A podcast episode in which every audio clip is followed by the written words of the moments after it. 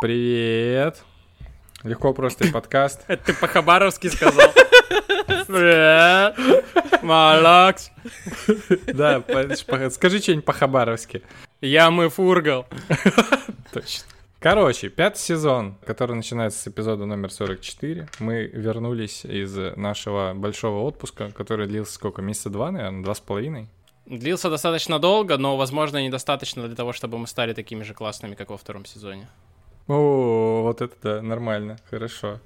Как э, Сева Ловкачев говорил, э, когда ты пишешь альбом, но потом твой там третий, четвертый уже не тот, вот это все, это про нас, видимо, про этот сезон. Мы почти выпустили книгу, поэтому в смысле почти? Ее люди купили уже. Что значит почти? Потому что э, у меня такая же тема, как у тебя. Э, в электронном виде можно издавать все что угодно, но пока ты ее не пощупаешь, пока она к тебе не придет, ты почти. Оля, ты когда почувствовала, что ты выпустила? Ну, это, это в смысле не вступ, это вот просто мне интересно. Я понимаю, да, да, да. Ну, слушай, на самом деле у меня вообще как-то этот момент выпал, потому что я ее сдала, потом прошло, типа, там, два месяца, пока ее там печатали, вот это все, и все это время вроде как я работу-то уже сделала, а ощущение, что, а чё, я же не могу никому сказать-то и показать ничего. Я сидела и вот прямо, прямо ждала, думаю, ну когда, когда, когда, а когда выпустила, почему-то у меня было полное ощущение, так много времени уже прошло, там, два месяца прошло, я вообще не представляю, как у вас, конечно, но у меня было чувство, что там, это, там, опубликовали мою работу, не знаю, сочинение из, с 11 класса, и все хвалят, а я уже даже не помню, как я его писала. Ну и то есть это было очень странное ощущение. Вот это вот, когда разрыв происходит между моментом э, завершения чего-то проекта, то есть когда тебе нужно поощрение, чтобы все похвалили, и моментом, когда uh-huh. все наконец могут похвалить, а это же еще растянуто во времени, как бы все вначале такие, о, ну молодец, ну мы-то еще не читали, поэтому мы тебе потом скажем. И вот эта растянутая какая-то, ну, реакция, обратная связь, она очень странное впечатление производит. Ты как бы такой, блин, а что это вообще было? А за что мне спасибо-то? Ну, как бы это ж так давно. В общем, да, что-то тут не то. Слушай, а прикинь, как у ученых, им же дипломы, они защищают диссертацию, им говорят, что да, все окей, потом ты ждешь подтверждения из высшей аттестационной комиссии, а потом тебе диплом может идти типа полгода, год. Вот у меня Я тебе, а, подожди. знакомый 10 месяцев диплом ждал, и до этого момента ты такой типа, а прикинь, как у архитектора. Подождите, давайте накрутим еще сильнее. Нобелевская премия, ее дают. Нобелевская премия, 40 лет, лет. ты что-то сделал, да, да. В юности. Не, ну погодите, Нобелевскую, когда ты получаешь Нобелевскую премию, ты же не, не ради нее это делаешь. Это фактически, когда ты издал ну какую-то книгу или работу, а тебе потом спустя там несколько лет, э, 10, такие, а ничего, нормально, вот. Кру- круто было. Про это да. у нас, когда в ДУФУ выступал Константин Новоселов, который с Андреем Геймом, собственно, получил Нобелевскую премию за графен, он говорил, там очень прикольная была сессия, выступали, короче, Новоселов, Игорь Рыбаков, который э, миллиардер, который основатель, сооснователь Технониколи, и фонда, спецпредставитель... Фонда Рыбакова вот этого. И всего. Рыбаков фонда, да-да-да, ага. и спецпредставитель президента по вопросам цифрового развития Дмитрий Песков. Такие три мира, короче, встретились. Наука, предпринимательство и гос э, что-то. Штука в том, вот там самое главное было то, что Новоселов сказал, говорит, меня все задают вопросы про графен. А мне, говорит, уже 10 лет это неинтересно, я этим не занимаюсь, я, говорит, сам не знаю, какие там, говорит, передовые наработки, потому что, ну, мы сделали свое дело, там теперь есть целый институт, типа его, они его изучают. Mm-hmm. Но это, и он такой, и на этом моменте он говорит, типа, ну, это уже ремесленничество, мне это неинтересно. И такой, а, ну, мы-то думали, это высокая наука, Мы собрались а здесь, тебя в этом зале. Это, это уже, типа... На этом э, мы, ну, надо все-таки завершить наше влетание, потому что мы так и не завершили влетание в сезон. Надо его начать, Тимур начинаю. Влетание. Давайте поговорим, а представимся в конце, как титры, типа, у фильма. Да, возможно. В роли Горбуна Сергей Жданов. А сегодня мы говорим про книги, потому что мы написали книгу. Вот. А, вы спросите, почему э, у нас Оля в гостях, а она не в гостях. Сергей. А потому что мы решили Олю пригласить с нами вести подкаст. Это не значит, что мы выгнали Юру, Юра просто опаздывает и присоединится Это не значит, что Юра сменил пол? Да-да-да, типа на нас такое впечатление произвел подкаст про феминизм и вообще вся левая повестка, что мы такие, так, все, срочно нужно что-то менять. Нормализоваться. Короче, я просто, я предысторию какую-то расскажу, мы-то в курсе всего этого. Если кто не знает, книжку мы писали не сами по себе, я имею в виду не издательство, Оля была у нас редактором, научным редактором. И нам так все это дело понравилось, что мы начали в нашем книжном чатике иногда тусоваться. Флудить. И болтать всякие разговоры, да, и флудить. И в один момент Оль с ноги влетела просто в наше обсуждение и предложила тем подкаста и вообще того, о чем можно поговорить, больше, чем мы за все каникулы. И мы такие, а, может, мы как-то освежим наши отношения с, с подкастом? Пригласим еще одного участника. Мне кажется, надо... Я, я придумала, я сделаю себе курс, как брать чужие подкасты на абордаж. Типа, нашел подкаст, он тебе понравился, сделай, сделай его своим, просто завоюй его. Главное, чтобы это был корабль, а не дирижабль, потому что дирижабли брать на абордаж очень опасно. О, такая интеллектуальная шутка. Оу, оу, оу. Нормально. Я теперь сижу, думаю, какой джингл перед этой шуткой вставить. Взрывающегося дирижабля. Да-да-да. В смысле? Led Zeppelin, конечно. Ага!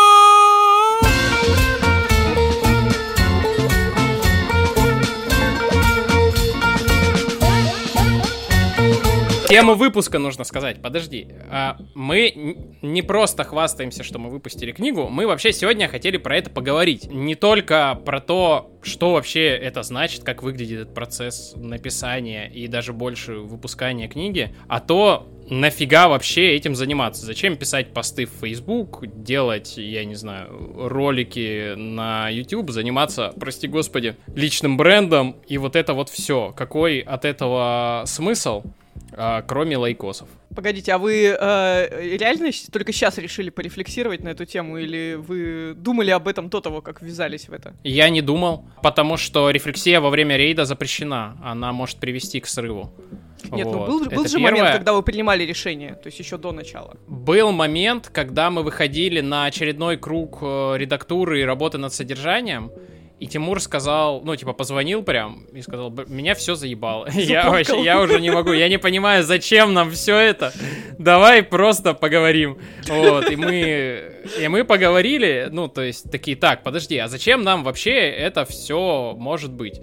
Вот, у меня была, ну, как бы четкая история на входе. Ну, то есть, потому что я работаю в какой-никакой там академической э, среде и вообще с детства люблю книжки. И поэтому для меня это важный такой сакральный, как бы, акт. Но я-то не так заебывался с текстом, как Тимур. И его, походу, накрыло, и мы про это говорили. Я не знаю, захочет Тимур делиться или нет. Да, пожалуйста. На самом деле, это проблема в том, что я вначале писал курс и писал его в течение года. И для меня ну, то есть это уже какой-то вызов какой-никакой, когда ты каждую неделю должен выкатывать там по, по письму по главе фактически. Это был уже вызов, но мне было это относительно легко, потому что я решал какие-то свои насущные проблемы. Ну, то есть структура там достаточно плавающая была. Вот мы общими какими-то такими мазками наметили от общего к частному, но часто она уходила, потому что возникал какой-то вопрос или какая-то... Я там ехал э, на очередной кинофестиваль во Владивосток, и, и в это время чем-то занимался. У меня помимо работы еще там что-то было там с музыкой или еще что-то. Я такой, блин, а как все это уместить? Такой, вот и писал на эту тему письмо. Иногда кто-то задавал э, вопрос какой-то, и я понимал, что из него может выйти классная тема какая-то. Ну, в общем, это было на острие. А когда мы решили делать книгу, то, во-первых, я уже решил для себя этот вопрос. Ну, то есть мне это уже было не очень актуально. Но это тяжело было реально погружаться в этот же самый материал, который уже пройден, и что-то с ним делать. Вот. Сопротивление, и... да, было? Сопротивление было, потому что ты вроде как это уже сделал, и зачем я еще раз какую-то странную да, такую я, собственно, себя провожу? Это было очень смешно, потому что смысл-то книги и курса в том, как делать долгие проекты, и там первый, самое, в первой самой главе мы пишем о том, как вообще ввязываться и с чего начинать. Самый главный вопрос — зачем? Ну, типа, what the fuck? И ну вот, собственно, и это была, на самом деле, больш... это, это уже был ступор. Я не очень понимал, нафига это надо. Учитывая то, что Максим Ильяхов уже выпустил сколько там, две, кажется, книги, и он, он в разных подкастах, и у себя, и э, вел же вот это вот, э, как это, вот блог о том, как они делают эту книгу, и о том, как они пытаются, пытались продавать первую книгу. Они такие, ну, в общем, э, с книги вы нифига не заработаете, курс продается лучше. Э, и я такой, бля, я не понимал, зачем мне это надо, потому что, во-первых, я не хотел продолжать копаться в этой теме, потому что, типа, графен, или как он, графит, уже, уже изобрели. Графен, да. Его уже изобрели, и типа такой, мне уже интересно другое. Во-вторых, ты с этого нифига не заработаешь. Ну, то есть, и даже если книга хорошо продастся, и я стану известным, то я все равно не смогу это никак использовать, потому что я не буду там ездить и рассказывать, быть мотивационным спикером. Подожди, блин. подожди, там... ты, ты, ты, ты не загадывай. Знаешь, сейчас может все что угодно случиться. Все, все только В стране начинается. будет кризис мотивации, будут ходить. Президентом В самолете есть мотивационный спикер. Человек прокрастинирует. Да, да, да. Окажите ему первую мотивационную помощь пилоту. Да, да, да. Вот. А, ну и, собственно, с этого не заработал. Ну, в общем, это очень непонятно было. Мне Серега спас в этом вопросе, точнее, он, он нашел то, зачем. Я такой, а, ну понятно, прикольно. Ты помнишь, Серега, что это было? О том, что это отсечка важная, что это способ закопать да. стюардессу. И это... Что, что за тема с самолетами началась? Ну просто, блин, это реально важно. В том плане, что ты можешь быть сколько угодно эксперт и разобрался, но, ну, я, во всяком случае, я сейчас за себя говорю, но до тех пор, пока нет какой-то ачивки или лычки публичной, не работает до определенного момента. Важно, ну, мне кажется, важно иметь возможность иногда, ну, как бы вот э, выложить эти медали, да, там, пересобрать их, вот, ну, точнее, перебрать их в руках, вот, и вспомнить, что, как бы, в принципе, синдром самозванца можно и вот так побороть. Закрыть чисто для себя, что все, я вот это сделал, и когда ты начинаешь следующее начинание, а, а вот а что, я дальше я сделаю следующий шаг или нет? Надо понимать, что это вообще другая аудитория. То есть книги, как ни странно, даже такие книги, которые вроде бы там, как там вас, куда вас там поместили в э, коучинг, да? Коучинг. Сам да, себе да. коуч. себе сам, да. Ну, слушайте, э, даже такие книги читают не те люди, которые читают каналы в Телеграме, которые подписываются на платные рассылки и все такое. И в этом смысле Я придумал шоу, как сам себе режиссер, только сам себе коуч, где люди на камеру, типа, будут там что-то, короче, делать. Они такие, ммм, классно, здорово. Кофеварки будут разыгрывать. ну да, да, расширение аудитории, да. Телевидение умирает, правда. Не пытайся туда попасть с этой идеей. Ну, YouTube разве что. А вот, э, как, короче, мы когда звук проверяли, ты говорила про синдром самозванца. Угу. Ну, типа до того, как ты издала свою книгу, тебе было сложно. Да, ну нет, слушай, это всегда было. И что касается синдрома самозванца, ну, мой опыт показывает, что книга вообще его не лечит. То есть ты, ты издаешь одну книгу и думаешь, блин, они сейчас догадаются, что я кроме, кроме вот этого больше ничего не знаю. Потом издаешь вторую книгу и тоже думаешь, блин, сейчас все догадаются, что это все, что я знаю, понимаю. И так, мне кажется, это вообще как бы до бесконечности а у меня в, целом... в определенный момент было вообще наоборот. Эта вся история сильно усугубила, когда я понял, что, бля, а сейчас же люди начнут, типа, некоторые, вот кто в курсе, ну, типа, думать, что я правда во всем этом разбираюсь, ну и помимо того, что разбираюсь, всегда так делаю.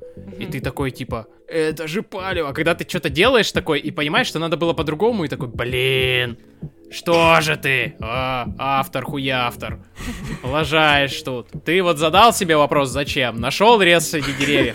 Это корка. Короче, когда Тимур год назад приехал в ДВФУ читать на основе курса, курс лекций для талантливых и мотивированных студентов Дальневосточного федерального университета, там же, ну, нужно было ему договор согласовать и техническое задание. В техническое задание на курс лекций обычно пишут темы лекций. И это просится притча во языцах, потому что темы лекций там были. Что такое щелканье? Как искать лес среди деревьев? И там закупанный бедный, вы будете типа, господи, ты либо крестик сними, либо трусы надень. Ну, типа, что это такое вообще? Можно как-нибудь поскромнее деньги пилить, да? Не настолько откровенно сливать их. Ну, не, ну, он там как бы... Я, я, я, я объяснял, как бы, в, в чем эти концепты. Лес среди деревьев даже как бы гугли, гуглится нормально, вот. Ну, как бы, это было прекрасно. Ну, вот, может быть, сейчас вот. они купят вашу книжку, почитают, и, и вот эти вот бухгалтерши из э, э, Дальневосточного университета такие, о, блин, так вот, кто, вот кто это был, вот что он имел в виду под щелканем. На самом деле, это вообще, то есть книжка это правда, ну, как не знаю, э, письмо в бутылке, которое вы кинули, вообще, вообще даже примерно не понимая, кто и где ее прочтет, что за, что за человек, в чьи руки она попадет, и, э, ну, вот этот выхлоп будет теперь вас преследовать много лет, когда какие-то незнакомые люди будут писать и говорить, там, чувак, спасибо, там, ВКонтакте где-нибудь Звучит еще. пугающе. Типа, когда будут писать, чувак, про проч прочел твою книгу, понял, что живу неправильно, бросил семью, уехал в Крым, завел молочную отправь, ферму. Отправь типа. 100 рублей. разорился. И ты такой, типа, блин, братан, э, ну ладно. Ну да, это было 20 лет назад, я уже, не, я уже так не думаю, скажешь ты-то. Ну. Я больше э, опасаюсь момент, ну вот тот же Макс Ильяхов рассказывает про то, сколько ему странных людей типа пишут, вот. А, я опасаюсь этого момента. Оль, тебе пишут странные люди? Кстати, редко. И в целом очень мало негатива. Ну вот у меня, да, возвращаясь еще чуть-чуть к синдрому самозванца, и в целом вот любой обратной связи, у меня просто была проблема, которой у вас нет. Я писала книжку про врачей, про медицину, сама не являясь практикующим врачом уже много лет.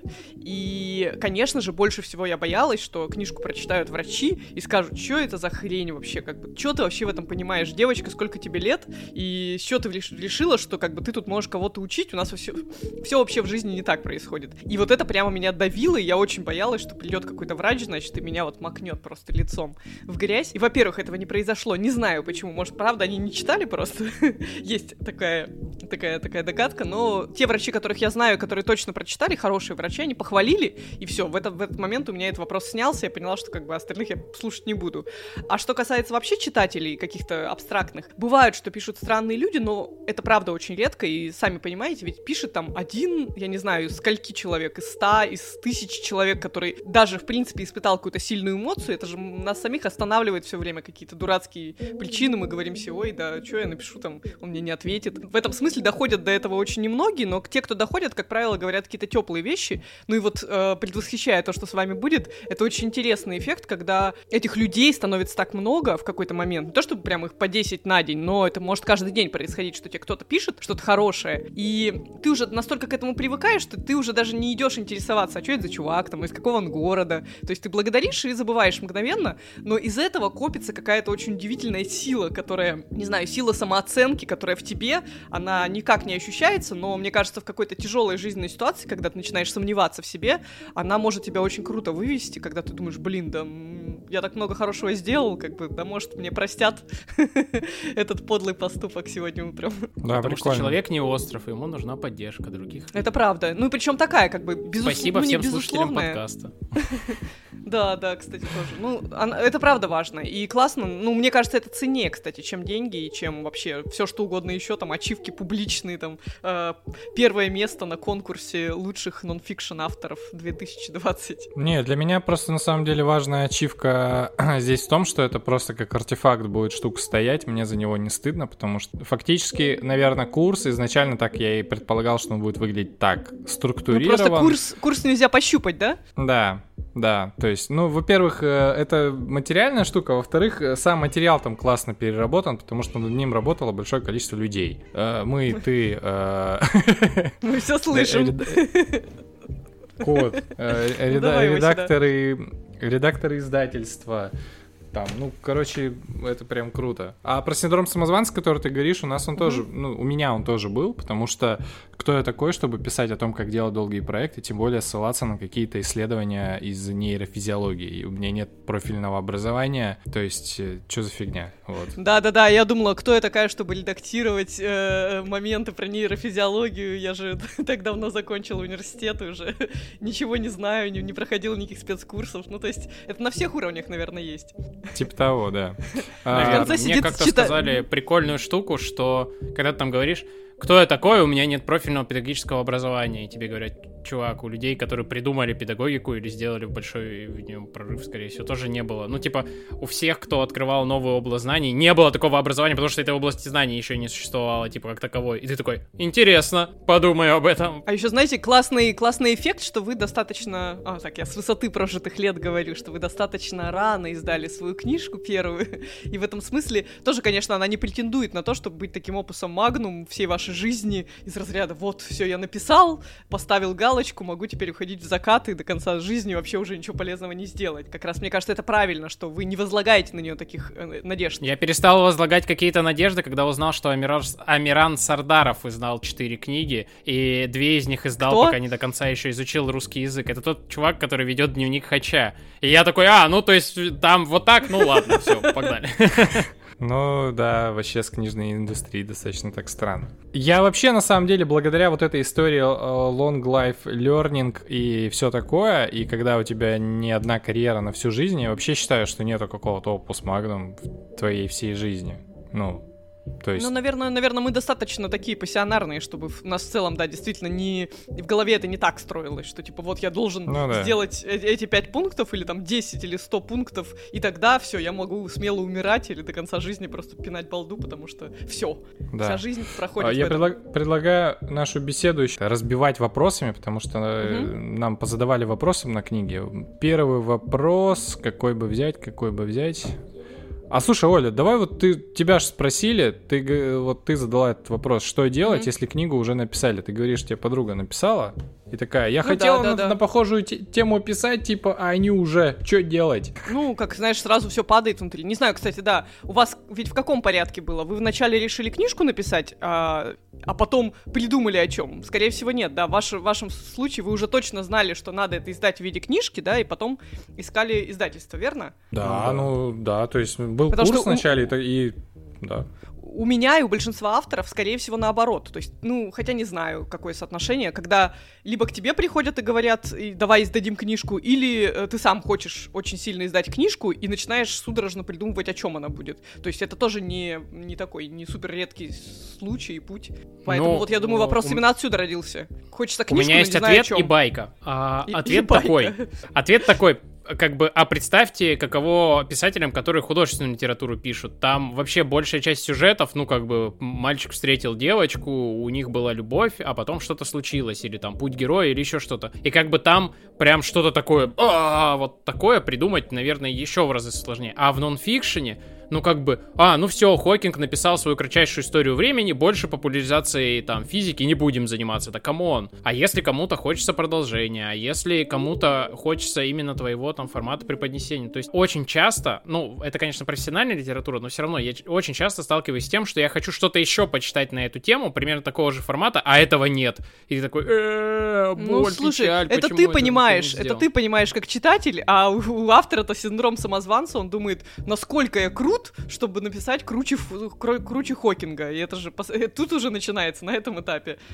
То есть нужно Но быть мне супер кажется, уверенным это вопрос в себе не чуваком. круче. Это вопрос, это все, это штука-то в том, что ты всегда будешь писать э, другую книгу с другой точки зрения, потому что у тебя другой опыт, другой подход и ну вряд ли. Ну хорошо, будешь... когда так, потому что когда ты пытаешься писать такую же книгу с такой же точки зрения, вот это бессмысленно, а когда ты преподносишь это что-то свое, то это уже другое. Байка. Я недавно смотрел лекцию замечательного человека Андрея Евгеньевича Волкова. Помимо всех э, своих множества заслуг возглавляет Федерацию альпинизма России. Он рассказывал в этой лекции, что, собственно, что такое альпинизм, и говорил о том, что в альпинизме высоких достижений на очень сложные маршруты редко ходят второй раз потому что они очень сложные, а все лавры достаются первопроходцам. И поэтому, mm-hmm. если ты обладаешь достаточной квалификацией, временем и деньгами, тебе проще по такому же сложному маршруту или даже чуть-чуть легче маршруту пройти первый раз, чем по тому же второй. Он просто это еще говорил с той позиции, что он первый российский альпинист, точнее, ну да, первый альпинист из России, который взошел на Эверест. То есть были советские, а потом объявилась Россия, и они такие, а мы здесь Ой, уже, ну оп, и, это, поставили ну, российский флаг. читерство это.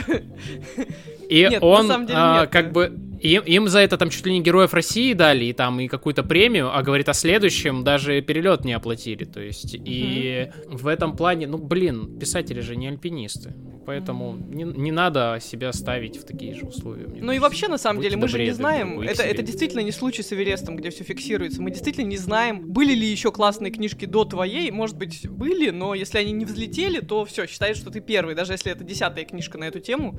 И тут как раз у каждого есть свой шанс э, как раз что-то офигенное сделать. Даже по супер. Да, да, да, да, да. Блин, но даже если уже взлетели, например, э, возьмем опять того же Максима Ильяхова, да который что ж написал... такое-то? Тимур, перестань. Почему нет? Э, к нему... Не к ночи помянут. К нему... Это уже третье предупреждение он приходил в подкаст к Паше Федорову, и Паша говорил, типа, вот я пытаюсь написать книгу, пытался он, сейчас у него все хорошо, на он похожую тему, лучше? но типа...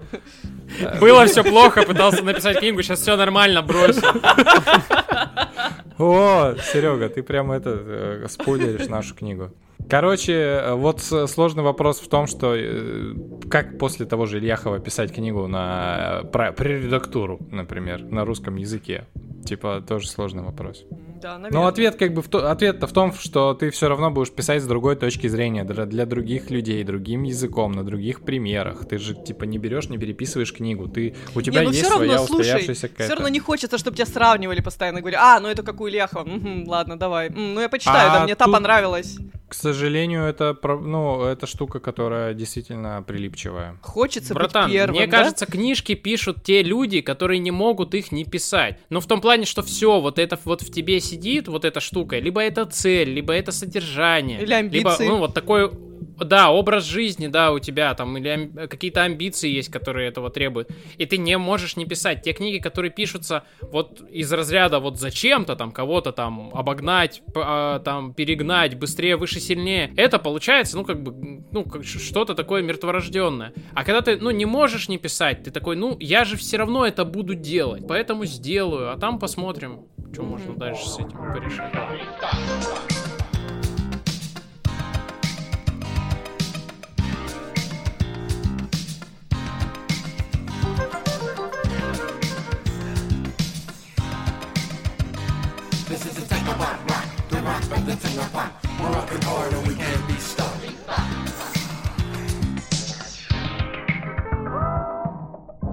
Привет, мой любимый подкаст.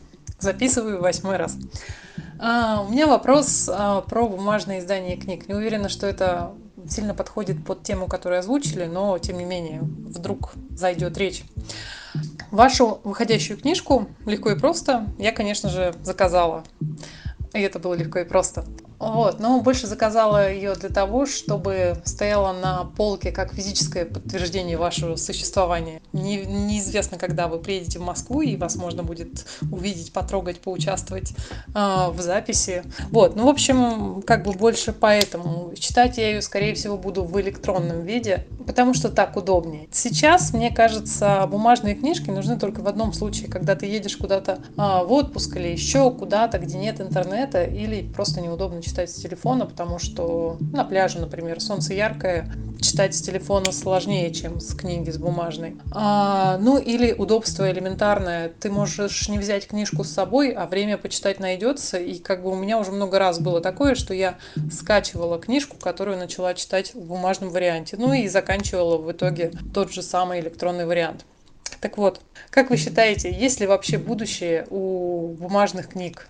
Или мы все постепенно переходим э, в цифровой мир. Еще один хороший аргумент в пользу того, чтобы э, издавать книгу, это вообще узнать, как это все классно устроено. Вообще вся эта индустрия издательства на самом деле нетривиальна.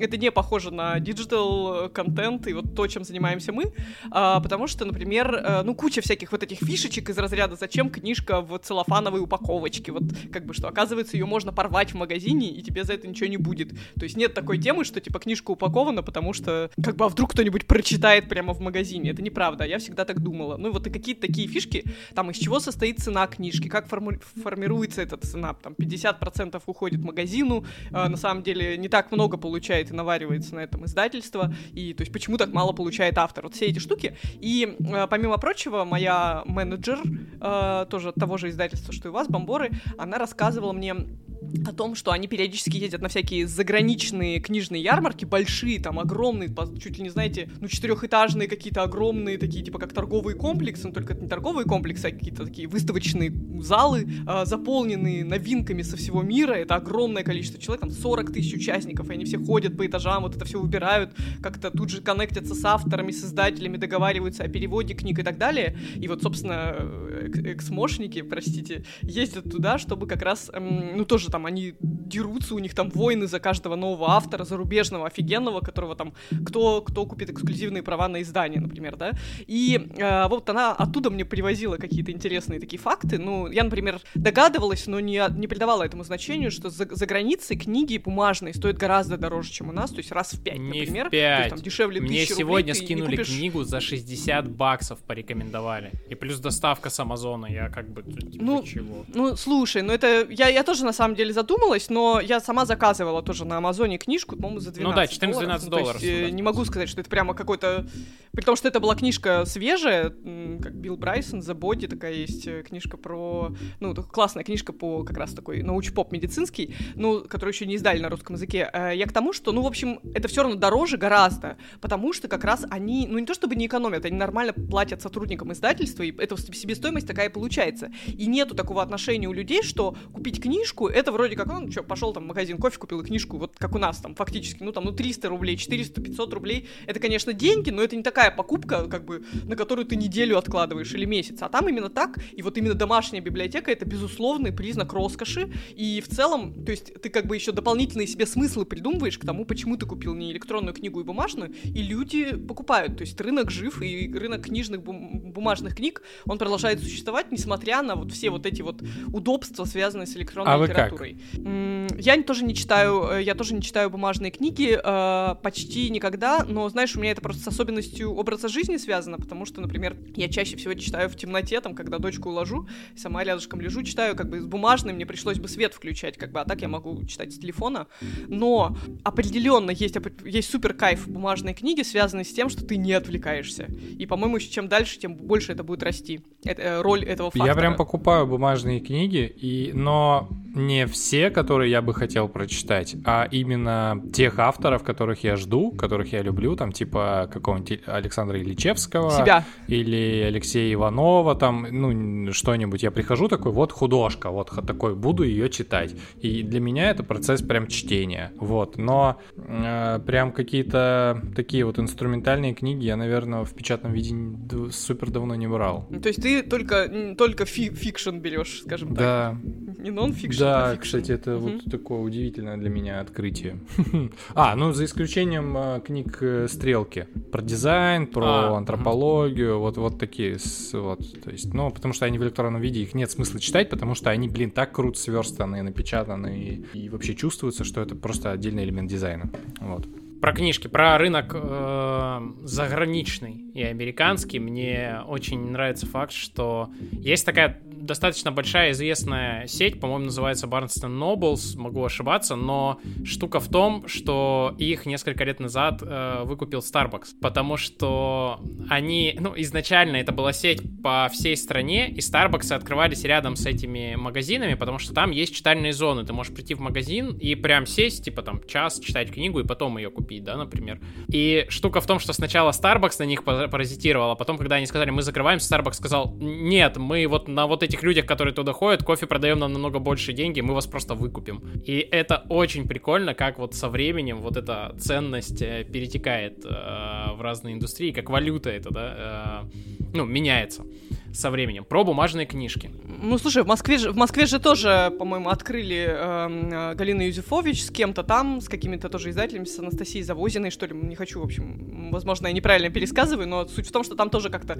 была какая-то коллаба между э, кофейным таким кофе, кофе местом, в общем, где все пьют кофе, и там же, типа, книжный магазинчик, где тут же можно сесть и почитать, и это, типа, как-то очень классно ну, вообще все э, работает. Я не знаю, как там в общем по Москве, но я когда был, так вышло, что все разы, пока я бывал в Москве и заходил в книжные магазины, либо в этом же здании, либо в соседнем входе была кофейня у каждого книжного. То есть я ну, думал просто, что это здравый смысл работает. Ну, это как магнитики, да, они всегда размещают. Да, правда, около одного книжного был еще Black Star Burger, но я думаю, это скорее исключение какое-то.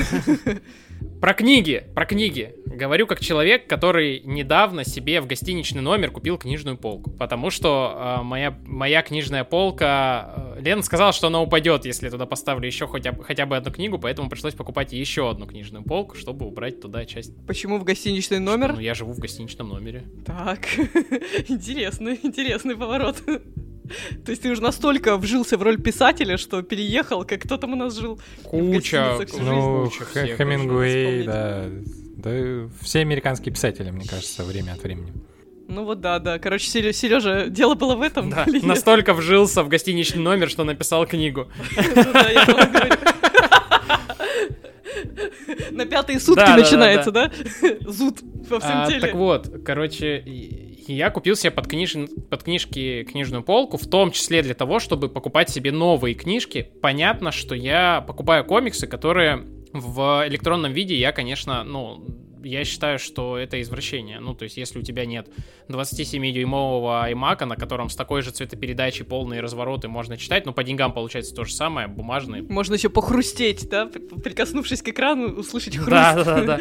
сминаемых страничек. Про конкретно бумажные книги. Во-первых, у меня жестко устают глаза за день. Я, блин, клерк я пиши, читай. Мне этот монитор, особенно офисный, вообще уже вот здесь. Во-вторых, в мониторе всегда на что-то отвлекаешься, что-то еще, ну то есть, э, книжка... Это, по сути, тот же телефон. Ну да, да, да, да, да. Книжка — это вот такой, во-первых, ритуал. Ты садишься, ты поставил свет, все, все видят, ты читаешь книжку.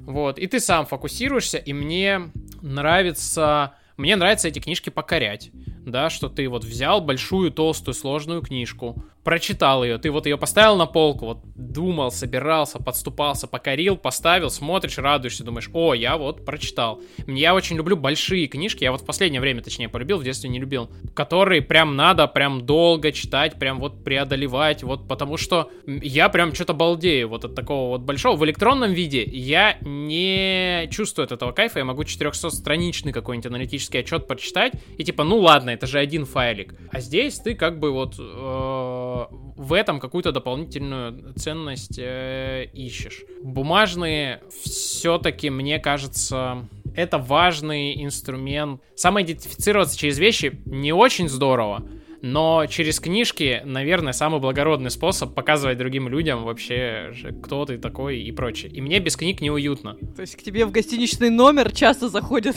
люди, на которых нужно произвести Два раза в неделю горничная заходит, но я, э, но я не стараюсь. Да, да, да, а на меня, кстати, косятся горничные, потому что, ну, э, у всех номера типовые, и когда ты заходишь, то есть сразу понятно, ну, как бы, что человек там с собой привез, да, и там у кого-то какие-то фотографии, у кого-то там какие-то вещи, там, работы, рабочий, что-то еще. А у меня книги. Я приехал сюда с сумкой с книгами.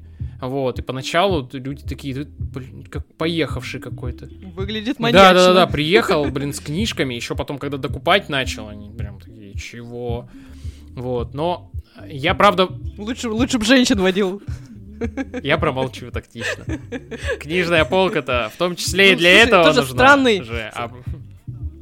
Подожди, подожди, стой, стой, стой, не пытайся меня увести от мысли. А, это ведь на самом деле интересная фишка, что ты говоришь, да, что человек, у которого много бумажных книг, считается в обществе странненьким уже. В чем дело? То есть куда, как мы могли дойти до такого за последние 20 Не лет? знаю, но... Не знаю, честно. Фетишист. Я, для меня до сих пор люди с большой домашней библиотекой, это, конечно, вообще придыхание. У меня был период, когда я не читал в бумаге ничего, принципиально не покупал, а потом я начал, ну, как-то более-менее серьезно уже погружаться в исследования в профессиональную литературу, и я понял, что многого в электронном виде просто нет, или оно в таком виде, что это читать невозможно, лучше бумажный, да, вот, то есть там некоторые книги я там годами не могу найти нормальных сканов, и я вот там в библиотеку, вот, кстати, пойду на следующей неделе брать томик, буду в читальном зале книжку читать, не просто дома, в читальном зале. Раз, разбуди баб, баб, бабулька-текаршу, ну, в смысле, интересно, как часто приходят туда люди. Ну, слушай, мы я в университете работаю, у нас очень классный читальный зал, считается, типа, самый живописный читальный зал в России. И, кстати, одна из самых популярных фоток ДВФУ в интернете, момент, когда с кампуса только пере... Э, со... Э, с материка только переезжала библиотека, и в огромном читальном зале выложены все книги, весь книжный фонд, это прям горы буквально книг, но они так структурированы, и кто-то вот сфотал, там еще атриум такой сверху сфотал, это одна из самых популярных фоток ДВФУшных.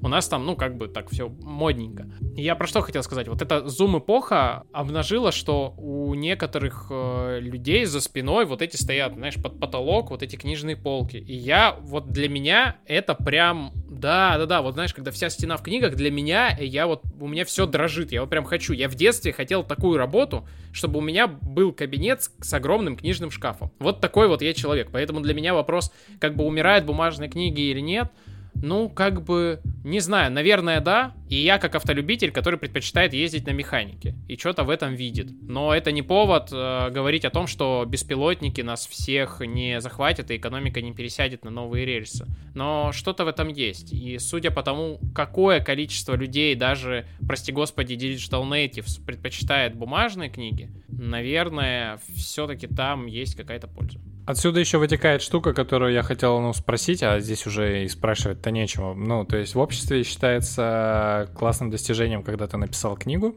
ну, типа, когда ты издал именно печатную книгу. Это, да. это гораздо круче, чем электронная. И я такой, типа, а почему? Потому что, ну, в смысле, э, явно тираж меньше, чем у электронной популярной. Mm-hmm. Нет? Не факт. А что значит тираж? Как ты измеряешь тираж, тираж электронной ну, книги? условно... В числе ска- скачанных... Сколько там... Э, блин, ну я, конечно, не сравниваю, но мне кажется...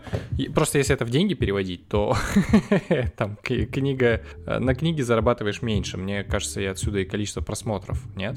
Может, я гоню. На какой? На электронный или на бумажный? А, если сравнивать электронную и бумажную. Братан, ну это разные продукты. Ну, по электронной у тебя выше процент, про у тебя процент роялти выше по электронной. Да дело даже не в этом. Ты можешь Но... э, digital only книгу продавать совершенно другим путем и за, другим, за другие деньги. Ты сам управляешь стоимостью.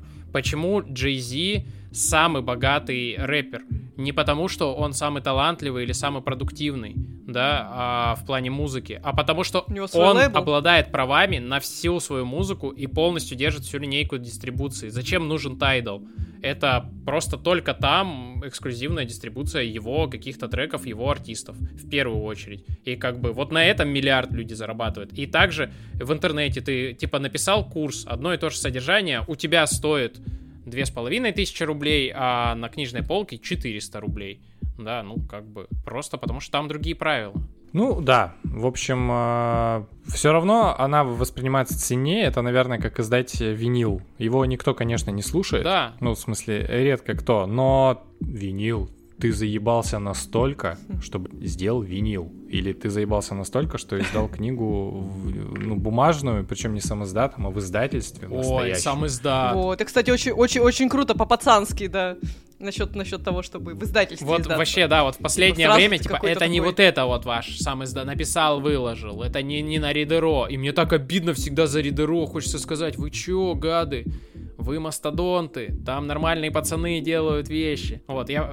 Ну это, слушай, это все равно другой какой-то другой мир параллельный, то есть вот мир, где тебе надо все-таки доказать издательству, что ты не верблюд, и все равно книга проходит какое-то прелицензирование вместе с тобой, и, соответственно, мир, где собрались, ну, помимо весьма достойных людей, наверняка еще куча графоманов, которые, у которых не было бы шансов ни в одном издательстве, а тут они могут делать все, что угодно, это две разные э, с точки зрения конкуренции вообще атмосферы среды. Все верно, ну просто да, я да. с Ридеро сейчас, э, вот мне буквально сейчас приехало две книжки от авторов, которые говорят, короче, мы могли бы это издать в издательстве, и на самом деле бы они даже в очередь бы встали, но один говорит, я вообще не хочу с ними никаких отношений иметь, я написал, хочу вот в таком виде, все там, корректура, все остальное, поехали. А второй говорит, я считаю, что книга должна издаваться как можно быстрее и обновляться как можно чаще. Вот. Ну, это, собственно, Анатолий Левенчук, и он раз в год свой учебник по системному мышлению обновляет. И он говорит, версия 18 года в 2020 году не считается. Ну, типа, это говно, не надо так делать. И то есть, и ты понимаешь, что вообще вся вот эта цифровая история, как бы нет смысла, знаешь, сверстанный макет бумажной книги выкладывать в интернет и говорить, что это электронная книга. Нет. Где ваш чат, где ваше обновление содержания, где ваши ответы на вопросы слушателей, где ваша игрификация. То есть, более-менее там к этому сейчас начинает там бюро, да, подходить, бюро Горбунова Горбуно, вот Ридеро, опять же. Да. Просто это другой продукт. У, у того уже все закончилось. Mm-hmm. Пока гибких э, там экранов или еще чего-то не будет, когда можно будет в этом же форм-факторе электронные воспринимать, все, все классное будет там. Понятно, что оно сейчас смешное, но вы посмотрите, как все цифровые инструменты, все остальные рынки захватили. Да, сначала старое было удобнее, лучше и все такое, а потом цифра просто делает квантовый скачок, и все транзисторные усилители просто умирают. Как хорошо, что мы успели издаться, да? В этом бумажном Да, да, да, потому что ачивка-то важная, важная, конечно.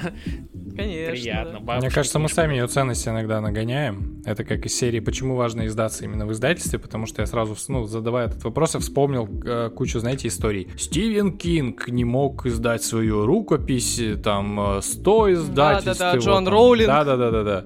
А потом получилось, и ты такой, ну да, собственно, первые два издательства тоже нас нахер послали крутые мы, наверное, да. Ну, слушай, это как с лейблами у музыкантов. Ну, просто давай вот по чесноку. Если тебе, вот у тебя будет выбор, следующую книжку издать с издательством, тебе прям предложат такой же контракт, или издать, ну, там, на, на ридеро, даже не на условном, а на конкретном. Ну, то есть, э, при том, что там есть ISBN, доступ во все Амазоны, букмейты и прочее, прочее, прочее, возможность обновить, вот ты что выберешь? Точнее так, давай так, ты задумаешься или нет? Потому что если бы издательство уделывало бы ридеров сухую, ты бы не задумывался. А если ты задумываешься, то как бы это уже о чем-то говорит. Ну, наверное, да. Вопрос еще, давайте будем структуру так типа строить. А, Вера задала вопрос про то, как делали обложку и что, в принципе, нравится в обложках, а что нет, потому что обложки в современных книгах, особенно... Да не особенно, на самом деле, в, в любом жанре это типа зачастую очень большой трэш. Штука в том... Ох, блин, я вспоминаю обложки. Не, ну я ча- частенько захожу книге.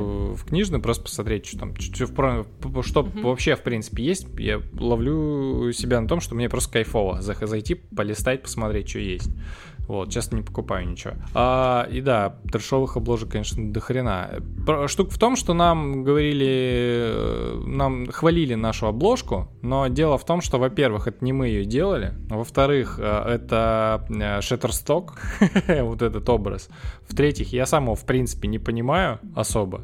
Ну, типа... Да ладно, не, обложка классная. Да не, ну, э, я не, не говорю, что она не классная, просто я не очень понимаю, где из них, где из камня и лампочки легко, где просто. Вот. А, но она классная, да, я согласен.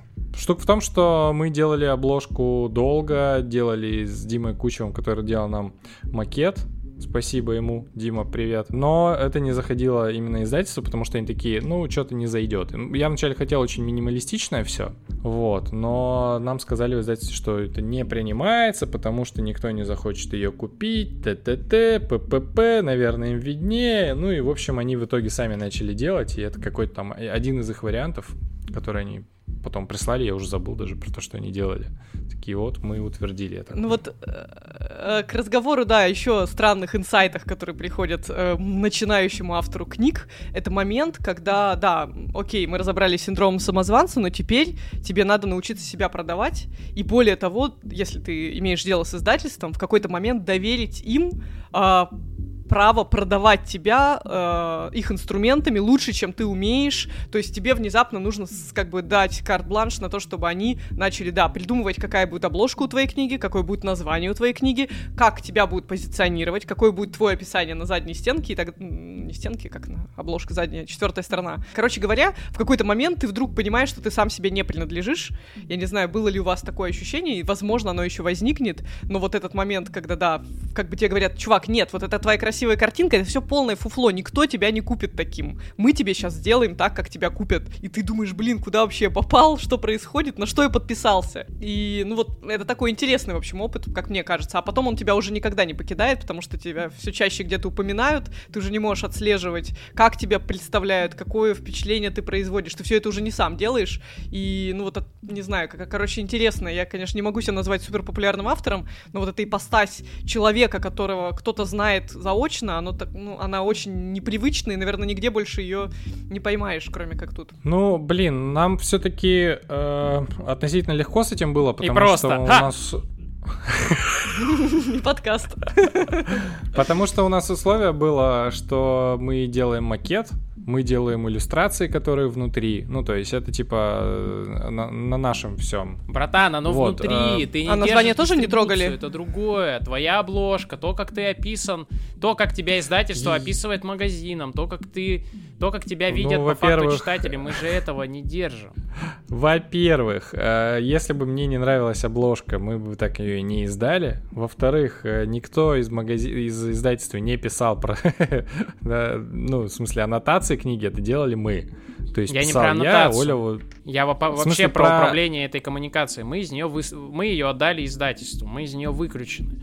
И на самом деле, что там происходит в кулуарах э, между издательством и магазином, что написано в CRM-ке у издательства, ты до конца и не знаешь. И для ну, нас, да, для согласен. самих было открытием, что мы как бы на полке коучинг, да, теперь, а не популярная а, ну, да, психология. Да, да или еще что-то, и ты приходишь, и тебе говорят так, курица, курица, рыба или бананы, и ты такой, ну давайте банан, и говоришь, ну это вообще-то я управляю этой коммуникацией. Нет, тебе предложили три варианта, и ты из них выбрал. Коуч, коуч. Да, ну то есть... Радуйся, что не женская психология. Просто э, для меня это было правда очень просто, потому что у меня есть опыт, когда... И легко. И легко. Ну хватит, хватит уже. Когда я а, работал консультантом по публичным выступлениям и даже, ну, по упаковке разного рода технологических проектов, по подготовке там грантам, выступлениям, и то есть я был по ту сторону когда ты вот отвечаешь даже не, до, не за дистрибуцию, а только за то, чтобы преподнести это иначе. Ты понимаешь, что человек по ту сторону даже не знает, в том числе потому, что у него нет такой насмотренности, да, как у тебя, такого опыта. И я работаю реально в большой машине, а, в которой, ну, как бы, надо просто отдавать какую-то часть работы коллегам, чтобы они ее доставляли. Но самое крутое, у меня был э, опыт очень крутой, я очень доволен, что он был. Общение о наших продуктах университета с э, его потребителями. То есть мы общались про образовательные программы и о том, как а, абитуриенты их видят, о том, как их родители видят, то есть непосредственно с ними там. И это очень прикольно, когда есть там, ну, условный ректорат, есть люди, которые делают образовательную программу, там, руководитель, и есть вот абитуриенты, студенты и родители, и они все видят вообще разное и по-разному, и когда ты идешь в поле для того, чтобы сказать, так, окей, мы же это делаем для абитуриента, давайте спросим, чего он хочет видеть, и у тебя там такая гора инсайтов, такой, вау. И я вот в том числе после этого начал видеть большую роль свою внутри университета в том, чтобы этот контакт со студентами держать. Вот, то есть у меня часть функционала теперь общаться с этими людьми, да. Ну, для меня было с одной стороны легко, а с другой стороны такой очень странный опыт, когда ты оказываешься по ту сторону баррикад каждый день. Ну, то есть ты прыгаешь через них, то есть в, в разных ситуациях. Это, конечно, очень интересно. Спасибо большое издательству и за то, что они вообще в нас поверили и свой опыт э, вложили. Вот, потому что мы, конечно, не сахар. Мы говнистые, как я не знаю что. Вот. Поясните, пожалуйста, да, ваш ну тезис. чего это вдруг? А чё, а чё? Ну, в смысле, да, мы же... тоже интересно, мне тоже Мы интересно. не такие зайчики, типа, покладистые, которые, а, да, да, хозяйка, да, да, мы сделаем это, о, там вот это. Так это ж в смысле, ты не, не можешь Ой, быть слушайте. человеком говно, это ж твоя книга, алё. Нет, я, ну, говнистый не значит плохой. Поверьте, я думаю, что А-а-а. авторы любой первой книги вообще котики всегда. Может ну, быть. фактически, Не-не-не, да. ну, тем не менее, слушай, я думаю, что самое тяжелое, во-первых, да, представьте себе менеджера издательства, издательства любого, у него там одновременно 60 проектов, может быть, представляете, там не 5, не 10, 60. И из них, конечно же, я думаю, большинство это люди, которые свою первую книжку издают, но также есть достаточное количество человек, которые издают свою третью книжку, есть какие-то звездные уже авторы или суперзвездные авторы, которые издают свою первую книжку, но они сразу приходят с кучей требований и гнут пальцы, хотя они даже ее не писали, например, а просто типа надиктовали на диктофон телефон специальной литературной помощницы, которая все сама собрала. И я думаю, что, поверьте, вот это вот ваш перфекционизм в том, что давайте сделаем правда крутую обложку и давайте сделаем правда крутой текст на задник, это просто вообще как бы муа, идеальный а, автор. Мы знаешь, что, ну, как блин. кто? Как первоклассник, который приходит в школу уже с запросом. И ты такие, типа, ты чё? Ты же не должен всего этого знать. Что ты тут рассказываешь? Типа, э, алло. Ну, тоже, знаете, как везде осознанность хороша. То есть, как в отношениях, так и в книжном деле очень важно, чтобы человек приходил и точно знал, зачем он делает, как бы где он готов чем-то поступиться, где наоборот он будет отстаивать до последнего. В любом случае всегда важнее человек как бы устойчивый, чем человек, который такой завтра начнет истерить, скажет, ах нет, давайте перепишем все с самого начала, ой, да вообще тут запороли мой труд всей жизни. И вот я думаю, что этого хватает, правда. Я думаю, что это такая творческая отрасль, где Я тебе абсолютно точно могу достаточно... сказать, что этого хватает потому что у нас вот в, в том open space, в котором я сижу, рядом, собственно, студия записи онлайн-курсов. И там вот люди туда, вот преподаватели, которые записывали свой курс, они приходят туда после монтажа или там, или наоборот обсуждать, что они будут записывать, и там вот регулярно случаются разные обсуждения, и говорят, да кто вы такие? Я в электротехнике был, когда вас на свете не было. А, монтировать он меня будет. Щегол!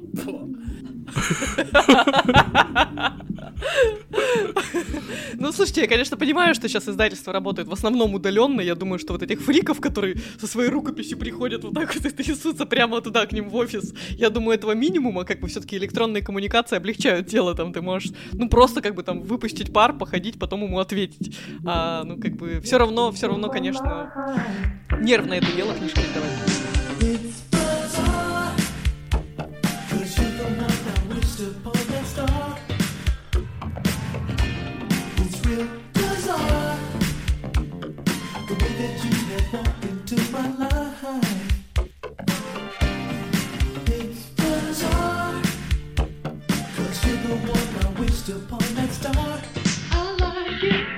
Что за личный бренд? Смотри, я с этого тоже хотел начать, что в последнее время вот это словосочетание о, там личный бренд, там, блядь, контент-стратегия личная, там, ёпта. Люди про все это говорят, как будто это что-то правда существующая и работающая. Ну, то есть, если ты, типа, не Марк Цукерберг, я не знаю, или еще кто-то, кто может, ну, у кого, во-первых, есть необходимость так жестко заморачиваться, а во-вторых, у кого есть э, там целый штат профессиональных людей, которые, ну, правда, там, говорят, и это не просто там из разряда там каких-то предположений, позы силы, там, знаешь, еще что-то, а из разряда, ну, каких-то там доказательной, да, какой-то политики. Но точно можно как бы управлять своей презентацией в социальных сетях, да, ну потому что мир не делится на онлайновые и офлайновые, это все ты, твоя страничка в Фейсбуке, это то, как люди тебя видят в Фейсбуке на самом деле, ну, это важно. Ну, то есть ты же управляешь то, ну, там, я не знаю, как ты говоришь, э, как ты выглядишь, о чем ты вообще с людьми говоришь, позволяешь ты себе материться или нет, о чем ты людям рассказываешь публично. В том числе поэтому я не пишу про работу в Фейсбуке, потому что я воспринимаю свою работу, ну, здесь до Уфу, как стайерскую, как такую очень, ну, марафонскую дистанцию. И я считаю, что все вот эти, знаешь, там, быстрые победы, какие-то мероприятия или еще что-то, это либо не отражает того, что я на самом деле здесь делаю, и искаженное восприятие, либо это какие-то отметки о каких-то промежуточных точках, обычно начальных, а, либо каких-то вот, ох, мы сейчас тут дадим. Да херня, ты сделай, когда покажешь результаты, люди будут о тебе судить. Поэтому я про, про работу, ну, почти не пишу. А про подкаст в этом смысле мне писать легко. Мы записали выпуск, вот он, слушайте, пожалуйста. Я и в, комменты, в комментах, да-да-да, людей а, отсылаю на него там и про книжку или еще что-то. Я думаю вот про, про то, что там стоит ли там вести там заметки в Фейсбуке публичные, там набивать себе какую-то там историю, или там канал в Телеграме, или еще что-то. Но я, не, я всегда стопорюсь на моменте, с чего я взял, что кому-то интересно будет читать мои рассуждения вот на эту тему. Ну, в смысле, в формате поста. Человек, который издал книжку, сейчас снова начинает... Не-не-не, вот книжку я понимаю почему, а пост в Фейсбуке, ну это как бы, ну это такое, вот что можно сказать в посте в Фейсбуке? Ну, то есть можно что-то такое остроумное, классное, а вот типа, вот давай так, в, в той, в том занудном стайле и в том занудном содержании, которым я занимаюсь, я считаю, что в посте в Фейсбуке я точно ничего сказать не смогу. Я херово пишу, ну, в смысле, типа, я не очень круто владею словом, чтобы как-то там вообще дерзко это все классно сформулировать, да, а с другой стороны, mm-hmm. типа, ликбез какой-то проводить людям, да нахер он кому-то нужен, Google у всех есть, а у меня какого-то своего содержания, которое так можно отдавать э, в Фейсбуке в коротком формате, наверное, нету. Ну, то есть, и я всегда... Смотри, ты немножко, ты немножко как будто подменяешь понятие. То есть, личный бренд да, это да. же не то, что ты публикуете по одному посту в Фейсбуке в день. То есть, это вот что-то про раскрутку личного бренда. Но в случае, когда вот ты как бы засветился чем-то еще, там, не знаю, лекции читаешь, э, книжку издал, например, подкаст ведешь, у тебя возникает потребность, э, в принципе, сделать некую редполитику своей э, самопрезентации в социальных сетях. Условно говоря, хороший пример того, как э, перетекает вот это личное брендирование из офлайна в онлайн, это когда, блин, буду сейчас сплетницей, расскажу не очень хорошую историю. Пару месяцев назад был такой скандал со Станиславом Дробышевским, который, судя по всему, я не знаю деталей, но судя по всему, он просто был пьян, и пришел в Facebook, там то ли была какая-то история с тем, что там какие-то тоже, он издал книжку, только что ее раскритиковали, и вот там была куча хейта, перемежающегося как раз восторгами в комментариях. Ну, в общем, он пришел и начал очень развязно комментировать, чьи, ну, чьи-то комментарии, ну, то есть это было явно, что человек немножко не в себе, и это было очевидно, и это было невозможно уже стереть то, что заскринено, и вот как бы вот это был такой лично брендовый провал. То есть э, личный бренд это не обязательно про то, чтобы больше, больше себя везде пихать, а именно про то, что ты перед каждой новой фоткой и постом, неважно, имеют это отношение к твоему продвижению или к твоей личной жизни, ты в принципе вынужден задумываться как бы, а м, что подумают люди, как бы, что я не просто тут самовыражаюсь, а у меня есть некая линия партии, и я не должен из нее выходить. И то есть это... А почему мы это называем? Почему мы это личным брендом называем? Почему это не... Во, вы сейчас вскрыли мое когнитивное искажение, потому что в моем мире саморепрезентация происходит по результатам дел, ну, то есть через деятельность. Я что-то сделал и говорю, я сделал, а, классно. Вот. И, соответственно, когда я перехожу в разряд э, рассуждений о заметках, которые я публикую, это тоже вот я что-то выдумал, вот, вот, вот оно, вот берите, используйте, или о, я умный, о, классно. Смотрите, и поэтому вот как бы не ложится. Это, ну, судя по всему, мое вот личное представление о том, как себя можно представлять. У меня поэтому нет Инстаграма. Я не представляю, кому нахрен интересно смотреть на мое лицо вообще. Ну, или что-то, что я вижу. Это никому не интересно. Инстаграм это не, не только лицо. Я, кстати, про это тоже думал. Uh, во-первых, меня очень бесит, uh, ну, меня, ну, блин, наверное, не, не очень корректно, но, короче, меня раздражает, когда я вижу, что у человека есть контент-план. Ну, то есть, да, вы, знаете, да, да, видели да. такие, заходишь и такой, типа, вот у чувака по-любому И он такой стоит в сложной позе, да, да, да, такой. Да, то есть Что такой, я здесь там, делаю? Такой, Такие, знаешь, такой, посты хотите, на стандартные темы. Да, да, хотите, расскажу историю своей жизни. Если там больше лайков, там, чем столько-то, я расскажу. Я такой, ебать, блядь, в какой момент это стало И вообще ты туда стандартом? Же. Ну, то есть, э, очень странно. И да, конечно, такого не хочется делать. Но я, у меня Инстаграм, на самом у меня все соцсети, это история из серии о, классная херня, смотрите, вот. То есть ты вообще расслаблен полностью в этом смысле? И э, на самом деле я потом смотрю вот, вот какой-то... Инст... Я очень редко что-то в Инстаграм пощу, но потом ленту смотрю, такой, прикольно. Здесь были, э, вот классно увидел там и все такое. Вот. Короче, я на этой, на этой темой не запариваюсь. Репутация, она репутация остается как, как и была. Э, сам термин личный бренд мне не нравится просто, наверное, из-за коннотации, потому что ее обстебали все, кто мог. И и, и мне не хочется ассоциироваться просто с людьми, которые реально запариваются над тем, как, бля, личный бренд. То есть, да ты даже не понимаешь, чем он по жизни занимается. Ну, то есть, как, чё вообще? Что он делает? Но у него какие-то охереть мысли и очень классные лощеные фотографии. То есть, мне кажется, ты сейчас... Э, ну, не то, что кажется, у меня сложилось впечатление, что ты личный бренд поставил вот где-то на одну полку с отбеливанием Мануса на самом деле сейчас. Ну, то есть... Так, тут нужна, нужен какой-то мостик смысловой, я, Сережа. Я понял. Пожалуйста, я понял. понял? А, да. Ну вот, ну то есть... Ну да, конечно. Так, ладно, а, просветите меня. Как бы, вот тебе ну, то есть есть категория людей, которые, если тебе об этом расскажут, ты такой, ну окей, ладно. Или тем, которым по работе надо. Ну, или те, которые прям, ну, вот как-то запариваются. А вот если ты, ну, типа, в автобусе едешь, вот, ну, так же, вот, едешь в автобусе, в смысле, ленту соцсетей, как бы, листаешь, и чувак поворачивается такой, ты знаешь, а я а, а, и ты такой, да мне вообще похеру, типа, почему ты это, почему ты вообще этим заморачиваешься? Или, типа, мужик приходит и говорит, мужики, я решил, что я не смогу быть классным сварщиком, если не сделаю вот там вот этот, брови себе не завью.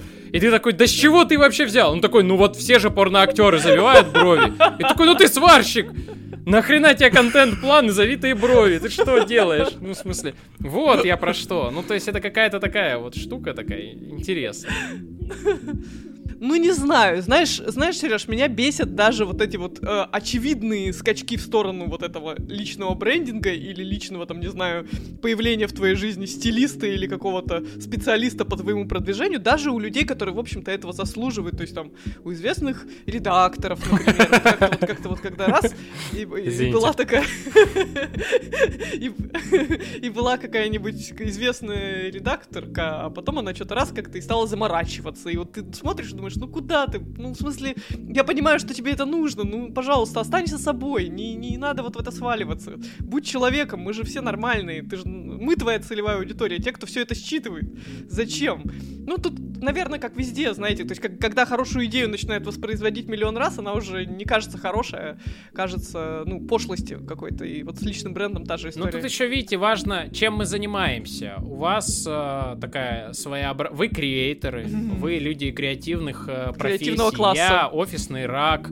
Мы не инвестбанкиры, мы не консультанты, мы не продавцы. Ну, в смысле, продаваны, я имею в виду, там, большие, крупные. Мы, короче, мы люди, о профессионализме которых и в деятельности которых, ну, как бы, внешний вид и условно весь внешний бренд на самом деле играет не очень большую роль. А есть те, для кого там, ну, критически важно выходить к топ-менеджменту крупных компаний, да, там, к миллионерам, а, угу. долларовым и себя как-то презентовать. И они с тобой просто там, ну, не будут разговаривать, если у тебя нет репрезентации определенного уровня.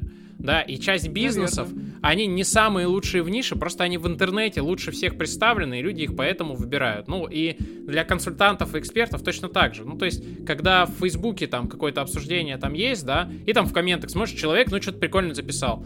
Заходишь на страницу и понимаешь, что он не парится. Он, вот, говорит, вот моя книжка вышла, вот моя статья, там, заметка большая вот по этому поводу, а вот это я водочку с друзьями пью. А и вообще у меня отпуск и такой, и вот у него вот все такое, ты понимаешь, чувак не заморачивается, и все. А другому заходишь, у него все серьезно. Во-первых, написано, это рабочий аккаунт, личное здесь. В личном тоже есть контент-план, но все равно личное здесь, здесь только рабочее, ты понимаешь, человек как бы серьезно, он себя позиционирует так, вот, и ты понимаешь, что, ну, как бы, окей, хорошо, ты общаешься не с человеком, ты с ролью общаешься. Почему ты этот вопрос э, вынес э, в тему про книгу вообще? Ты хочешь спросить нас, нужно ли тебе делать контент-план теперь? Знаешь, что самое ироничное? Его Юра вынес в тему про книгу и не пришел. И не пришел. Юра рассказал, давайте заодно еще вот это обсудим. Ну, давайте. Не, подожди, про контент-план. Я, между прочим, прорабатывал даже варианты, чтобы под книгу э, проплатить СММ-сопровождение или даже, да, я помню, господи, мы вот как раз да. контент-план. Да, я считал, и я сош сошелся на том, что нахуя? Зачем? Ну, типа, овчинка выделки не стоит, ну, типа, объективно, даже если будут очень крутые, ну, типа, вот мы это все сделаем, будут крутые результаты, и чё? Мы больше с этого денег заработаем. Ну, может быть, немножко больше будет продаж, но просто я проще этот тираж куплю просто за эти деньги, и все, и раздам людям.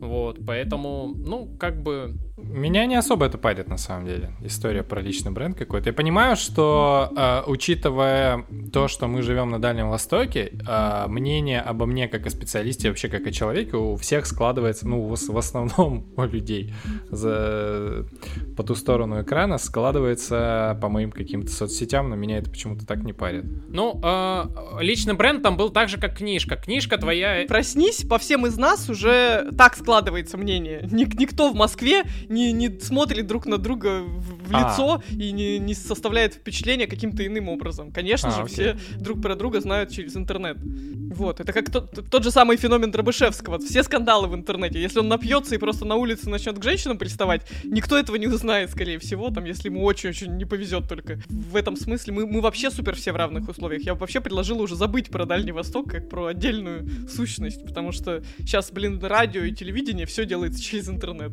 Спасибо коронавирусу за это. Но мы, мы очень хотим, конечно, приехать в Москву, в Питер. Вот. Зачем? Ну, просто на площадь выйти, ну, в смысле, приехать, чтобы рассказать о книге, там, ну, что серьезно? Нет, а, мы-то хотим, хотим не в Москву и Питер, мы хотим туда, где, как бы, есть большая группа читателей, либо куда люди без напряга могут, ну, как бы, быстро приехать, чтобы встретиться и потусить, собственно, вживую. То же самое, наверное, можно сделать в стриме, но вживую, наверное, будет как-то подушевнее, и больше людей придет, потому что вот такая такая возможность. Я что хотел сказать, что книга это же в том числе твоя, ну, какая-то вот э, репрезентация где-то. Вот, это такой по пост в Фейсбуке, пост в ноосфере, короче. Вот, а вдруг, если бы да, мы заморачивались да, с тобой личным брендом, то нашу бы книгу издательство бы лучше продвигало. Было бы у нас полторы тысячи подписчиков в Инстаграме, написали бы об этом на обложке. Хотя меня, меня так бесит когда на книгах пишут у человека столько-то подписчиков в Инстаграме. Да кого ебет? В смысле, когда это было критерием вообще того, что человек книгу нормально написал? Ну, посты у него классные, фотки красивые, наверное. Ну, книга-то при чем? Если он не фотограф, то да. О чем? Ну да, кстати, это большое заблуждение, что э, издательство просчитывает это таким образом, что так, у него там 10 тысяч подписчиков э, в Телеграме, я, про, я издам его книгу тиражом там в 10 тысяч экземпляров, и все купят по экземпляру, и вот, в общем, сойдется дебет с А те, кто, те, кто его подписчики боты, им электронную книгу.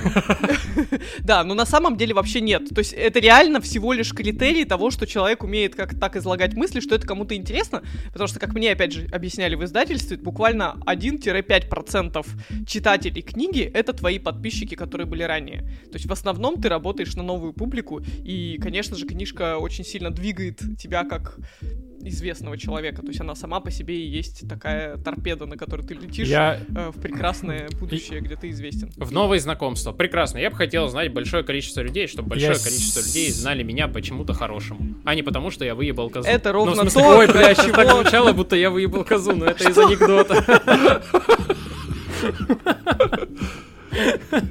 Сереж, мы да, же договорились, мы же договорились не поднимать эту тему. Я сам испалился.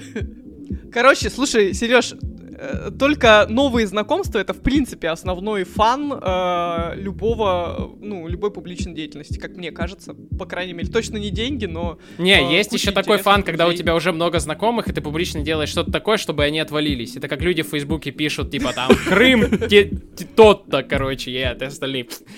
Коронавирус не нужен все. 5, 5G вышки не распространяют. Тоже часть людей этого По поводу новых знакомых. Я сегодня э, решил загуглить, что вообще, где наша книга мелькает. Ну, мелькает ли вообще. Ну, то есть оказалось, есть дофига всяких сайтов, которые э, берут э, вот это вот про пробный текст с литреса и потом ведет на литре. Книжник, орг какой-нибудь. Очень странно, я не, не понимаю, как это работает. Но самое смешное, Э, что нашу книгу начали покупать в складчину. Внимание, электронную книгу, блядь, начали покупать на сайтах в складчину, там, где люди по 30 рублей скидываются. Сука, книга стоит 290 рублей. Какого хера? Какая складчина? Слушай, две, э, два спойлера на будущее, которое сейчас будет с вами происходить. Во-первых, да, готовьтесь к тому, что гуглить свою книжку и себя в Инстаграме, ну, типа, хэштег легко и просто, скоро станет привычкой, потому что это будет очень интересно, ну, типа, смотреть, что о вас пишут вообще незнакомые люди, там, она появится на лабиринте, и будет интересно читать отзывы, в том числе и ругательные, от вообще незнакомцев, которые никак вас до этого не знали. Это интересный эффект, иногда я, в общем, занимаюсь до сих пор пор этим, когда мне что-то очень скучно или грустно. Вот, это первый момент. А второй момент — это момент славы, когда ваша книжка появится на Авито, когда ее начнут продавать уже прочитанную. И типа, я прочитал, кому надо, за 100 рублей продам.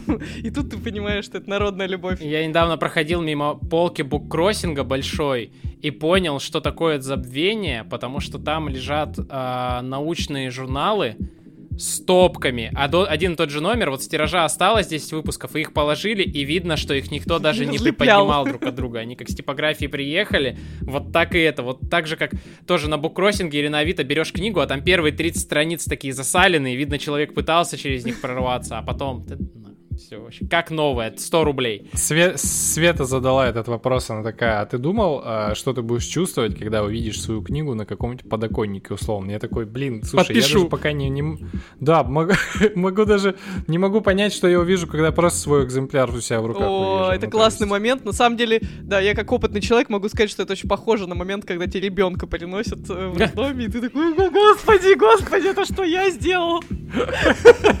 Это очень прикольно в этом что-то есть. Ну, на самом деле тоже какое-то отупление, ты просто не веришь, у тебя какой-то, не знаю, может быть, со мной что-то не так, но у меня какой-то все время блок, то есть вот, может быть, я, не знаю, недостаточно эмоциональная, но у меня не получается вот просто заорать там, а как бы я это сделала. Нет, какое-то очень такое, типа, прикольно, ой, смотрите, как бы это вот, вот сейчас прямо вот мы тут сидим болтаем, а ваши портреты в какой-то типографии такие...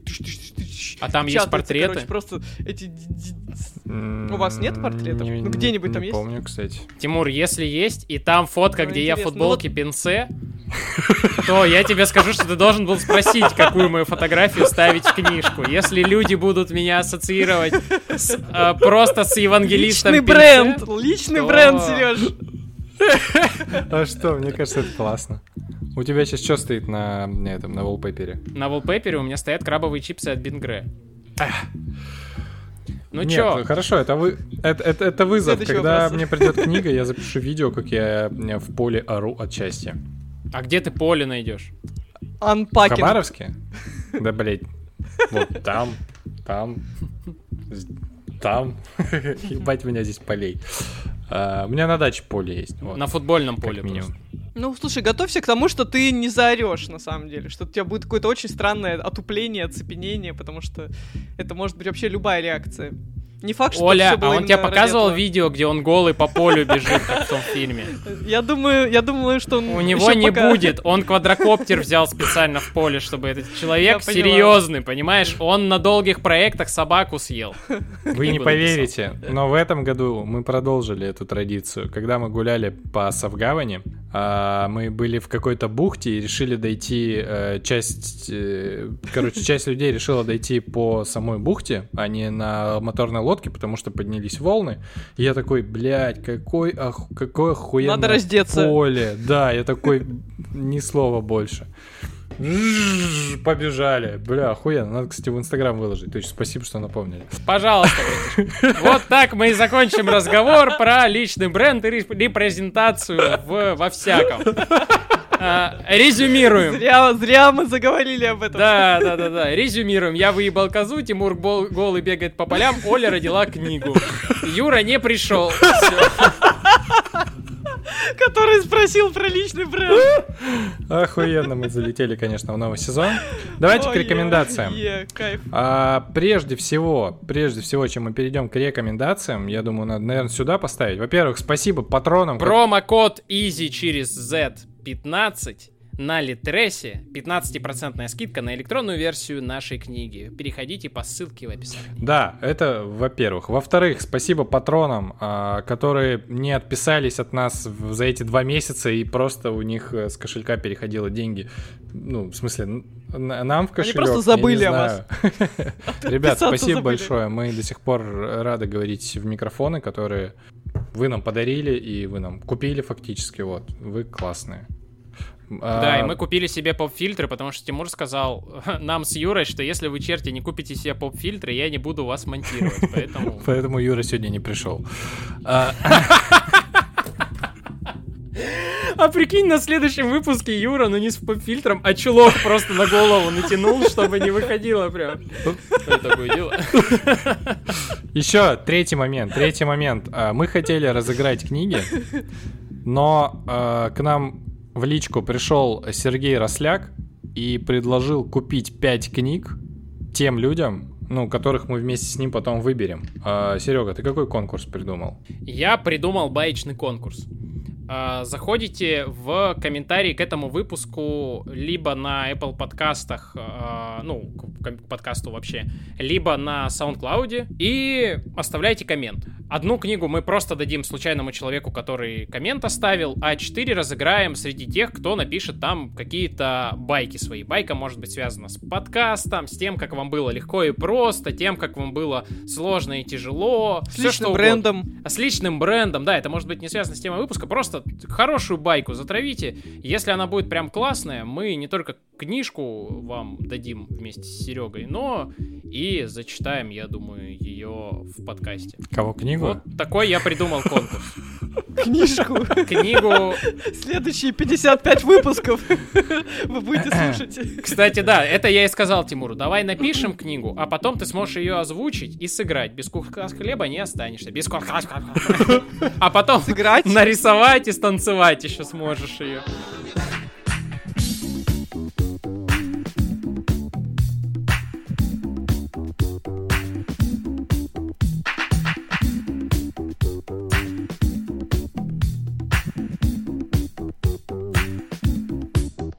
Так, рекомендации. Давайте, кто? Оля. Э, я, да, я подготовилась, на самом деле, но это такая очень хитрая подготовка была, поскольку я, правда, не успеваю что-то классное читать и смотреть, я просто поделюсь списком э, фильмов о писателях, которые я хочу посмотреть. Ну, то есть я не знаю, хорошие они или нет, но я много хорошего о них слышала, поэтому записала себе в списочек. Может быть, вы посмотрите вместе со мной или раньше, чем я. В общем, фильмы такие. «Гений», быть Астрид Лингрен. А, но я читала книжку про ее биографию, это просто охрененно. Я думаю, что надеюсь, что фильм не хуже. А, Хармс, дневник его жены, обещание на рассвете, это про Ромена Гори, а, за пропастью воржи про Селлинджера и часы про Вирджинию Вульф. Ну, Кайф. ты сейчас как бы себя спозиционировала как очень интеллигентная дама, да. Я, Все, да? Как бы... Ну, хорошо, да, хвастаться книгами, фильмами, которые не посмотрел. Так, не, не смотри, во-первых, это не просто, это подборка тематическая. И в жанре в таком, это биографии писателей, и большинство из этих писателей я, например, не знаю. Поэтому ты как бы сразу, типа, на четыре головы так. выше, понимаешь? Оу, да, оу, да, оу. Да, да. Ну, слушай, я теперь сам, самой себе поставил такую планку, что страшно, страшно в следующий раз приходить а, в подкаст. У меня, кстати, я вот, у меня была одна рекомендация, а я посмотрел на свою новую книжную полку и, и порекомендую не, не ее. Кстати, у меня книжная полка шириной 15 сантиметров. Это великолепно. Вот я никогда не думал. А я измеряется, да? Знал. То есть это котируется ширина. В гостиничном номере ширина очень котируется. Я ее поставил между столом и платяным шкафом. Это единственная нычка вообще, которая, ну, бесполезная вообще в номере, и я вот ее занял. То есть это одна книжка в ширину влезает, Нет, да? в ширину стандартных домиков влезает 4, между прочим. Она, правда, в глубину тоже. Да-да-да-да. Ну, то есть она вот ровно вот такого размера, вот как книжка. О, у меня такая же книжка стоит вон в том шкафу. Вот. Yeah. А, да. Я ее порекомендую в одном из следующих выпусков. Если что, стеллаж Гнедби. Но не об этом порекомендовать. Я хочу книжку своего друга. Ну да. А, Тимура Зарудного. Почти книжку моего друга Юрия Белканова, Юрия Белканова, которую он написал с писателем под псевдонимом Шимун Врочек. Книга называется «Золотая пуля». Издана она тоже в издательстве «Эксмо». Что? Некрасова. Я тоже сейчас... Я сейчас немножко охерел, если честно, да. Да. А я слушаю, уши Нет, нет, нет. Это книга моего друга Юрия Некрасова, которую он написал а. в соавторстве с автором по псевдонимам Шимун Врочек. Называется она «Золотая пуля». Это очень прикольная штука, которая мне заново открыла глаза на художественную литературу, потому что я когда ее прочитал, я такое количество опыта, ну, как бы пережил, я вот прям погрузился туда. Это, короче, дикая книга. Это, с одной стороны, вестерн, с другой стороны, какой, какие-то ужасы и триллер, а с третьей стороны, это вот такое клавбайк баркеровское, какое-то вот такое вот мерзотное все с кровищей, кишками, каким-то говном, короче, какая-то мистика там. Короче, там всего понамешано, куча всяких культурных отсылок. Очень прикольно э, написано. Я ее читал вообще в захлеб. Настолько, ну, то есть ты когда начинаешь одну главу прочитал, все, у тебя в голове это все посылается, такой, короче, вестерн в постапокалипсисе со всяким, короче, странным. Э, рекомендую, но, как говорит Юра, скорее всего, вам не понравится. Вот, но я, тем не менее, тем не менее, рекомендую. А, у меня рекомендация тоже книжная. Я сходил недавно удачно в книжный магазин, и мой любимый Александр Ильичевский наконец выпустил чертеж Ньютона. Для тех, кто любит травологи, ну, то есть э, какие-то что? Ну, это типа дневник. А, худ... Путешествий. Да, дневник путешествий, А-а-а. фактически. А, у него, э, в общем-то, один сюжет у многих книг. вот, это все такие травологи, наблюдения о том, что снаружи, о том, что внутри тебя. И мне просто очень сильно заходит его язык, а, очень сильно погружает. И если вы, короче, хотите вот какой-то медитации такой про, ну и наблюдений, то это вот туда. Вот он классный. Он физик. Э... Пиво будет? Нет, слушай, сегодня, сегодня нет, потому что... Ну, потому что не будет сегодня пива. Вот, потом.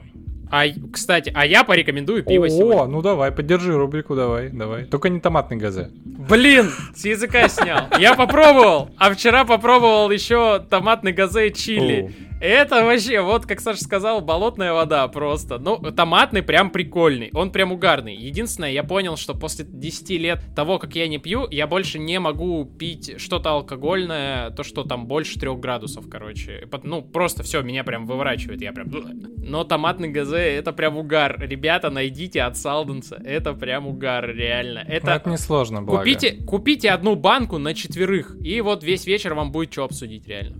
Ну что, финализируемся? Я на поезд. До встречи, Тимур. Надеюсь, ты к моему приезду приготовил какое-нибудь вкусное безалкогольное пивко. Оля, с почином. Не, классный, классный разговор, классно залетели. Я предлагаю... Серега меня смутил, на самом деле, ори... Ори... ориентации на второй сезон. Мы не такие классные, как во втором сезоне. Золотой сезон, ЛПП, вот это все. Вот. Так я не второй сезон ЛПП имел в виду, я имел в виду второй сезон Breaking Bad. А, ну так она все меняет. Ладно, а, ну все. понятно. Ну Всем все, тогда спасибо. ладно, все, расслабили Какой классный трек на финал поставлю, и скоро услышимся. Все, пока, пока-пока-пока.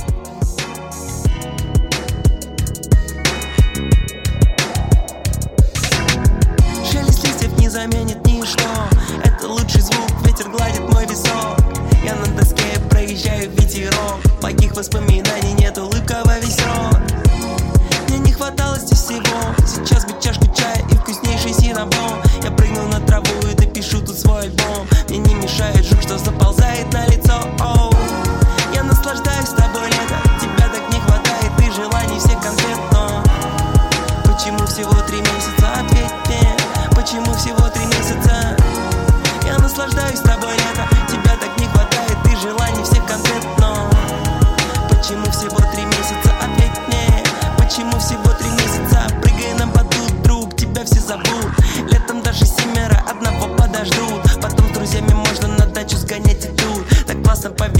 Сравнится лучший клуб